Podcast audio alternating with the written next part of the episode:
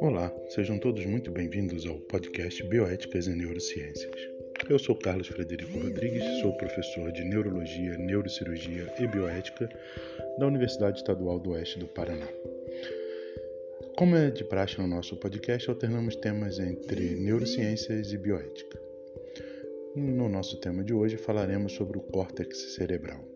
Para aqueles que tiverem mais interesse, deixamos o nosso e-mail rodriguescfa.gmail.com e o nosso site rodriguescfa.x.com neurociências. Sem mais delongas, vamos ao tema da semana. O córtex cerebral. O córtex cerebral é a camada externa da parte predominante do encéfalo, o cérebro é a sua superfície enrugada e repleta de circunvoluções que vemos quando observamos o cérebro a partir de qualquer ângulo. É comumente conhecido como substância cinzenta por sua cor, que contrasta com a substância branca da camada de baixo. Os lobos cerebrais. Os giros e sulcos ajudam a dividir o córtex entre quatro e seis pares de lobos, conforme o sistema de anatomia utilizado.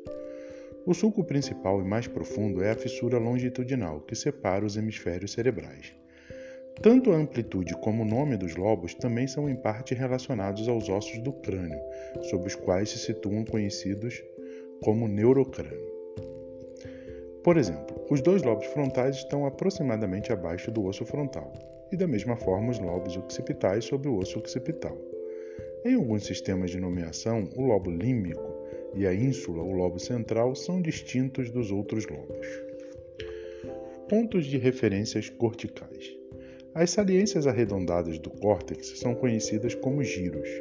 As reentrâncias são denominadas sulcos, quando relativamente rasas, e fissuras quando mais profundas. Nos cérebros normais, o padrão geral dos giros e sulcos é similar, mas raramente idêntico. Ocorrem variações individuais. Elas também são similares em relação ao lado direito e esquerdo no encéfalo de indivíduos, embora haja pequenas assimetrias. Na superfície lateral, numa visão lateral, fica proeminente o sulco lateral, também conhecido como fissura silviana. Ela separa os lobos frontal inferior e parietal do lobo temporal superior. Na superfície medial, os principais pontos de referência na superfície medial são o corpo caloso e o giro do cíngulo, que formam parte do lobo límbico. Áreas funcionais. O córtex pode ser mapeado de três formas.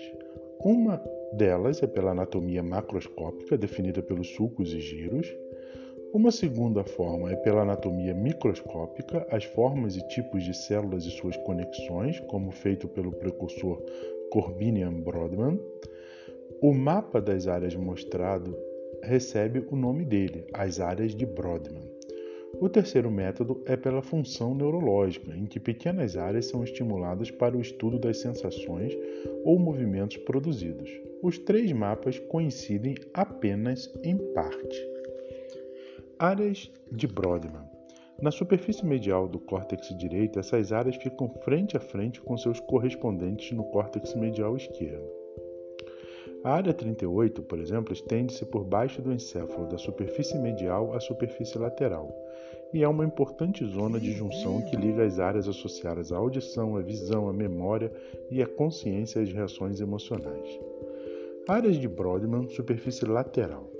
Corbinian-Brodmann criou um mapa do córtex com base na disposição dos corpos celulares, o soma. Diversas áreas de Brodmann estendem-se a partir da superfície lateral até a superfície medial. Algumas áreas também são conhecidas comumente por outros nomes, como as áreas 44 e 45, chamadas de área de Broca. Corbinian Brodmann, neurologista alemão, Brodmann fez um estudo detalhado do córtex observando como suas camadas, tecidos, neurônios e outras células variam em estrutura e tamanho. Ele identificou e numerou diferentes áreas no cérebro de humanos, macacos e outros mamíferos, colocando fim à considerável confusão na nomenclatura das partes do córtex existente na época. Estrutura do córtex. A folha de substância cinzenta altamente convoluta que constitui o córtex cerebral varia entre cerca de 2 a 5 milímetros de espessura. As mais recentes estimativas sobre o número de células são de cerca de 86 bilhões de neurônios e aproximadamente 84 bilhões de células gliais de sustentação e outras.